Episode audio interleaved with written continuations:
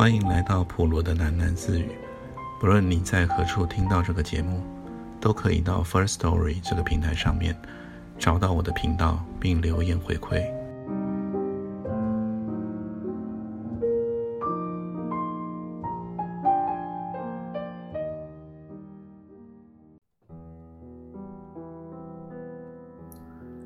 金大班打开了他的皮包，掏出了一盒美国骆驼牌香烟，点上了一支，狠狠地抽了两口，才对着镜子若有所悟地点了一下头。难怪他从前那些姐妹淘们个个都去捧棺材板，原来却也有这等好处，省去了多少麻烦呢？年纪轻的男人哪里肯这么安分呢？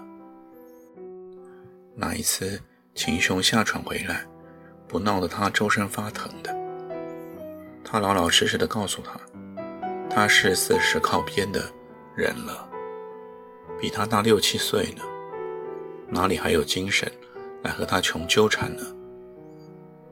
秦雄说，他就喜欢比他年纪大的女人，解释题。懂温存，他到底要什么？秦雄倒是对他说过，他从小便死了娘，在海上漂泊了一辈子，也没给人疼过。说实话，他待他那一份，真也比对亲娘还要孝敬呢。哪怕他跑到世界哪一个角落，总要寄一些玩意儿回来给他。香港的开市米尔毛衣。日本的和服绣花睡袍，泰国的丝绸，啰啰嗦嗦的，从来没有断过。而且一个礼拜一封信，密密匝匝的十几张信纸，也不知是从什么尺度里面抄下来的。赵丽无碍，真没的肉麻。他本人倒是个痴心汉子。只是不大会表情罢了。有一次，他回来，喝了一点酒，一把抱住他，痛哭流涕，一个彪形大汉，竟倒在了他怀中，哭得像个小儿似的。为了什么呢？原来啊，他在日本一时寂寞，却睡了一个日本婆，他觉得对不起她，心里难过。这真是从何说起啊？他把她当成什么了？还是一个十来岁的女学生吗？头一次谈恋爱吗？他兴冲冲地掏出了银行存折给他看，他已经攒了七万块钱了。再等五年，五年呢，我的娘啊！等他在船上再做五年大副，他就会回到台北来买房子。讨她做老婆，他对她苦笑了一下，没有告诉他，他在百乐门走红的时候，一夜转出来的台子钱，恐怕还不止那点呢。五年，再过五年，他都好做他的祖奶奶了。要是十年前呢？金大班又猛吸了一口烟，颇带惆怅的思量道。要是十年前呢，他碰见了秦兄那么一个痴情汉子，也许他真的就嫁了。十年前，他金银财宝还一大堆，那时他也存心再找一个对他真心真意的人。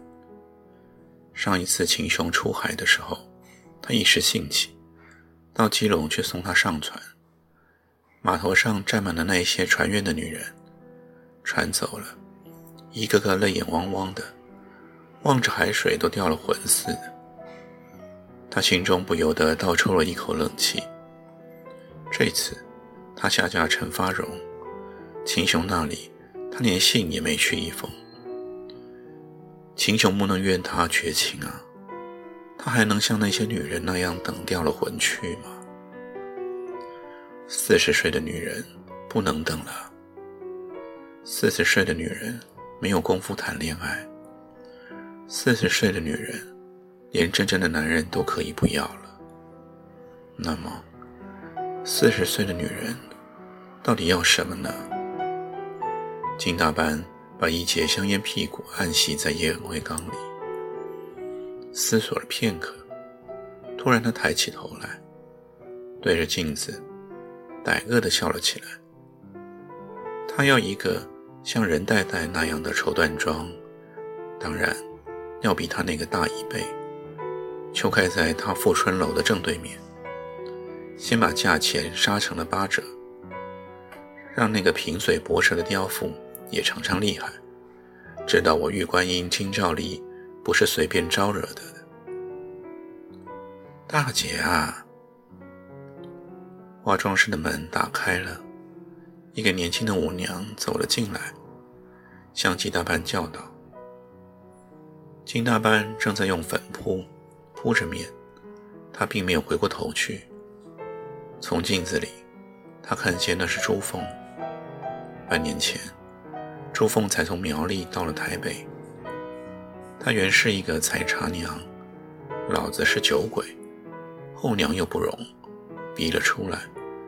刚来夜巴黎的时候，朱凤穿上高跟鞋，竟像踩高跷似的。不到一个礼拜，便把客人得罪了。佟德怀劈头一阵臭骂。当场就要赶出去。金大班看见朱凤吓得哆嗦嗦的，缩在了一角，像只小兔儿似的，话都说不出来。他实在憎恶佟德怀那一副穷凶极恶的模样，一赌气，便把朱凤截了下来。他对佟德怀拍起胸口说过：“一个月内，朱凤红不起来。”薪水由他金兆丽来赔。他在朱凤身上确实费了一番心思，舞场里的十八般武艺，他都一一传授给他，而且还百般的替他拉拢客人。朱凤也还争气，半年下来，虽然轮不上头牌，一晚上却也有十来张转台票子了。怎么啦，红舞女？今晚转了几张台子了。金大班看见了朱凤进来，黯然坐在了他的身边，没有作声，便逗他问道：“刚才在状元楼的酒席上，朱凤一句话也没有说，眼皮盖一直红红的。金大班知道，朱凤平日依赖他惯了，这一走，自然有些慌张。”大姐啊！朱凤隔了半晌，又颤声的叫道。金大班这才察觉朱凤的神色有异，他赶紧转过身，朝着朱凤身上狠狠地打量了一下。刹那间，他恍然大悟了起来。遭了毒手了吧？金大班冷冷地问道。近两三个月。有一个在台湾大学念书的香港侨生，夜夜来捧朱凤的场。那个小广仔啊，长得也颇风流。金大班冷眼看去，朱凤竟是十分动心的样子。他三番四次的警告过他：扩大少跑舞场啊，是玩票；认起真来，吃亏的总还是舞女。朱凤一直笑着，没肯承认。原来却瞒着他干下了风流的勾当。金大班朝着朱凤的肚子盯了一眼，难怪这个小娼妇勒得肚兜也要现原形了。人呢？回香港去了。朱凤低下了头，吞吞吐吐的答道：“留下了东西没有啊？”金大班又追了一句。朱凤使劲地摇了几下头，没有作声。金大班突然觉得一腔怒火给勾了起来。这种没耳性的小婊子，自然是让人家吃的了。他倒不是为着朱凤可惜，他是为着自己花在朱凤身上那一番心血白白糟蹋了，实在气不过。好不容易把这么个乡下土豆脱胎换骨。调理的水冲儿似的，眼看着就要大红大紫起来。连万国的陈胖婆儿、陈大班都跑来向他打听过朱凤的身价。他拉起了朱凤的耳朵，咬着牙齿对他说：“再忍一下，你出头的日子就到了。玩是玩，耍是耍。窝腰囊第一大忌是让人家睡到了肚皮。五克里哪一个不是狼心狗肺啊？哪怕你哄骗了半片天，一知道你给人家睡坏了。”一个个都捏起鼻子鬼一样的跑，就好像你身上沾了鸡屎似的。金大班冷笑了一下，把个粉扑往台上猛一砸，说道：“你倒大方啊！人家把你睡到了肚子，拍拍屁股溜了，你连他的鸟毛也没抓住半根。”他说他回香港，一找到事就会前来啊。朱凤低着头，两手搓弄着手绢子，开始嘤嘤地抽泣了起来。你还在做你娘的春秋大梦呢？金大班豁然立了起来，走到了朱凤的身边，狠狠地啐了一口：“你明明把一条大鱼放走了，还抓得回来啊？既没有那种捉男人的本事，裤腰带就该扎紧些。”现在让人家种下了祸根子，跑来这里一把鼻涕一把眼泪的，哪一点叫我瞧得上啊？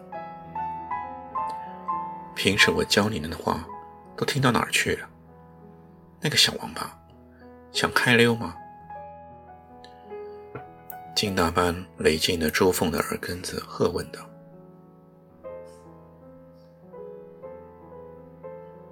金大班这下再也耐不住了。”他一手扳起了朱凤的下巴，一手便搓到了他的眉心上。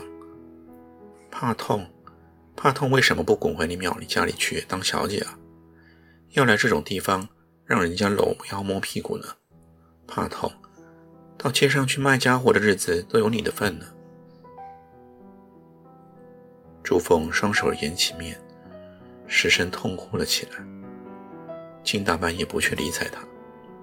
镜子点了一根香烟，猛抽起来。